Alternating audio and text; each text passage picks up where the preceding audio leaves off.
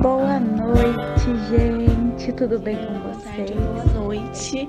Seja bem-vindo a mais um estudo de Romanos no nosso Palavras de Restauração.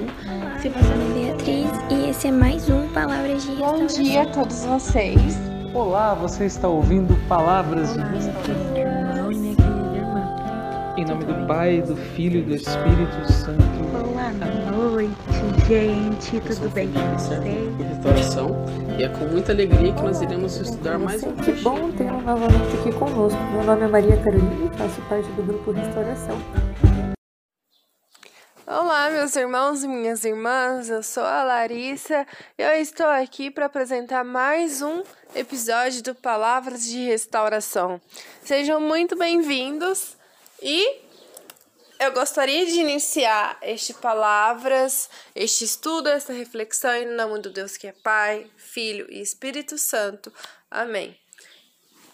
E eu também convido a vocês a clamarem pelo Espírito Santo para que ele possa descer sobre nós, para que ele possa estar no nosso coração, para que esta palavra gere frutos em nossos corações. Vinde, Espírito Santo, e enchei os corações dos vossos fiéis. Acendei neles o fogo do vosso amor, e enviai vosso Espírito, tudo será criado, e renovareis a face da terra. Oremos, ó Deus, que instruístes os corações dos vossos fiéis, com a luz do Espírito Santo, fazer que apreciemos retamente todas as coisas, segundo o mesmo Espírito, e gozemos sempre da sua consolação. Por Cristo, Senhor nosso. Amém. Bom, eu convido vocês a pegarem a palavra de vocês para poder acompanhar a leitura junto comigo. E essa leitura está em Hebreus, capítulo 5, do versículo 5 ao 10. Então vamos lá. Assim também Cristo não se atribuiu a si mesmo a glória de ser pontífice. Essa lhe foi dada por aquele que lhe disse: Tu és meu filho, eu hoje te gerei. Como também diz em outra passagem: Tu és sacerdote eternamente, segundo a ordem de Melquisedeque. Nos dias de sua vida mortal, dirigiu preces e súplicas, entre clamores e lágrimas, àquele que o podia salvar da morte, e foi atendido pela sua piedade. Embora fosse filho de Deus, aprendeu a obediência por meio dos sofrimentos que teve, e uma vez chegado ao seu trono, tornou-se autor da salvação eterna por todos os que lhe obedecem, porque Deus o proclamou sacerdote segundo a ordem de Melqui- Melquisedeque. Bom, primeira coisa, é, a primeira coisa que eu queria dizer é explicar esse, é, esse sacerdote segundo a ordem de Melquisedeque. Bom, é, como nós sabemos, muitas, é, do- é, alguns evangelhos falam sobre a genealogia, genealogia de Jesus. E nós sabemos que Jesus veio da tribo de Judá, a mesma tribo que Davi veio, né?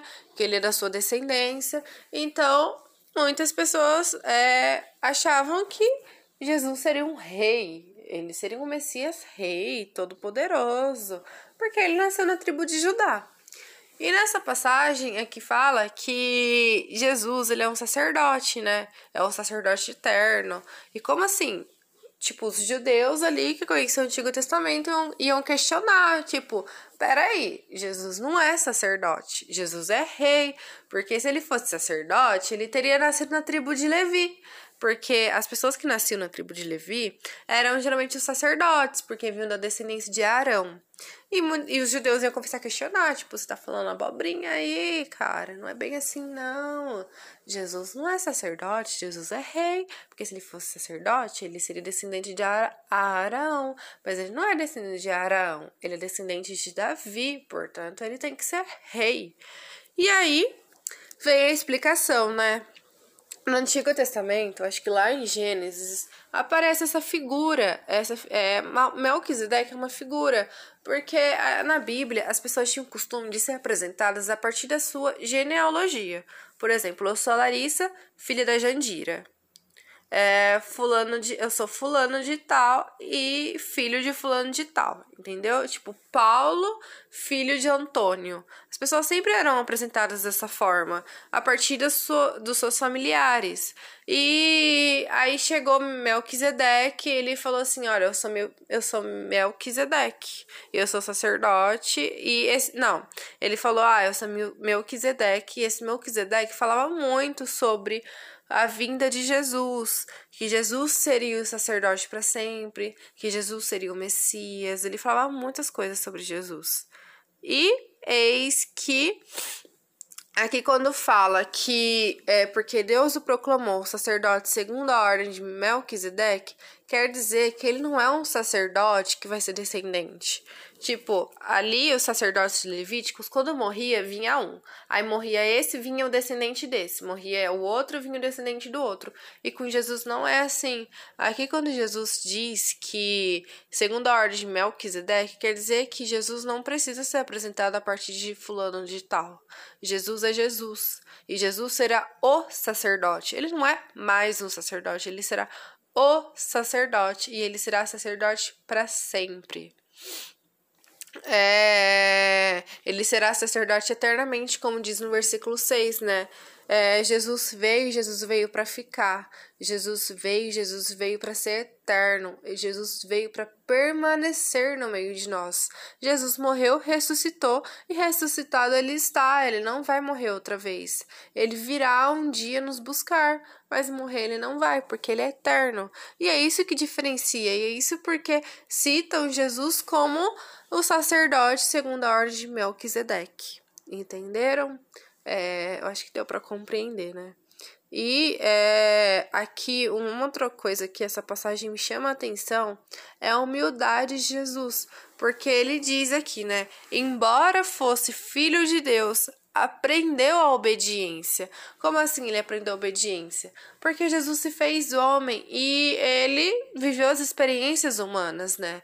Ele estava na nossa carne, então ele viveu as humilhações, ele viveu, ele sentiu os sentimentos, e assim ele aprendeu essa obediente, a obediência porque ele queria mostrar que a obediência a Deus é um caminho certo para a salvação, porque Deus sabe o que é melhor para nós e ele tinha consciência de que o pai dele sabia o que era melhor para ele. Era por isso que ele obedecia às ordens de seu pai.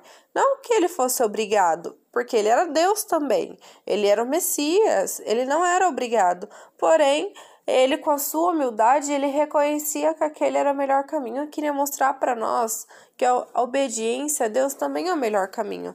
Nós é, assumirmos que nós somos inferiores, que nós somos pequenos, que nós não conseguimos sozinhos e que nós precisamos da ajuda de Deus, é o melhor caminho para a salvação, é o melhor caminho para nós conseguirmos nos salvar.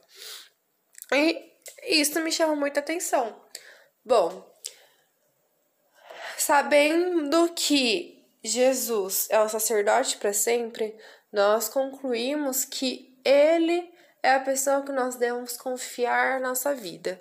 Então, nesta passagem, eu convido vocês a refletirem sobre a vida de vocês e a refletirem sobre as pessoas que vocês estão confiando a sua vida hoje.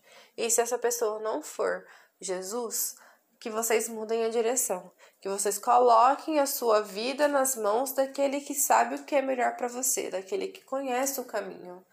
E é isso. É, eu concluo aqui. Eu peço que vocês é, clamem pela ajuda do seu santo anjo da guarda e pela ajuda de Nossa Senhora, para que vocês confiem, tenham fé em Deus, tenham fé que Ele sabe o que é melhor para você. É, fique, fiquem com Deus. Lembrem sempre que Jesus não é um sacerdote passageiro, assim como os levíticos era, que Jesus é o sacerdote eterno, que Jesus é o sacerdote para sempre, que ele sempre estará conosco e nós sempre estaremos com ele se assim nós desejarmos. Fiquem com Deus e até a próxima semana. Não esqueçam de pedir ajuda aos seus santos de devoção. É isso.